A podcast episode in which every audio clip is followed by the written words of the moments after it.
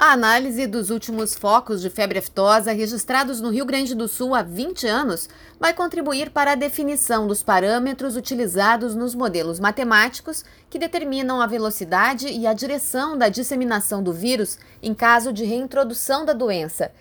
Segundo Diego Viale dos Santos, do Programa Nacional de Vigilância para a Febre Aftosa do Ministério da Agricultura, é possível usar parâmetros descritos da literatura, mas com realidades distantes do que ocorreu no estado. Com essa retrospectiva, é possível simular com maior precisão o tamanho do foco, seus impactos e a quantidade necessária de vacinas para a aplicação emergencial, não só para o Rio Grande do Sul, mas para todo o país.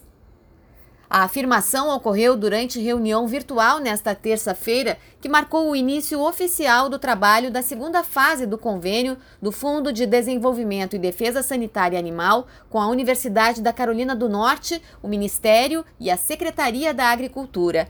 O professor Gustavo Machado, da Universidade Norte-Americana, apresentou as temáticas que serão abordadas nessa etapa, que são a automação da análise de movimentação animal, o desenvolvimento de modelos matemáticos de espalhamento de doenças exóticas, a implementação de planos de biossegurança nas propriedades com maior número de conexões e o apoio ao programa Sentinela sobre trânsito de animais e abigeato na fronteira.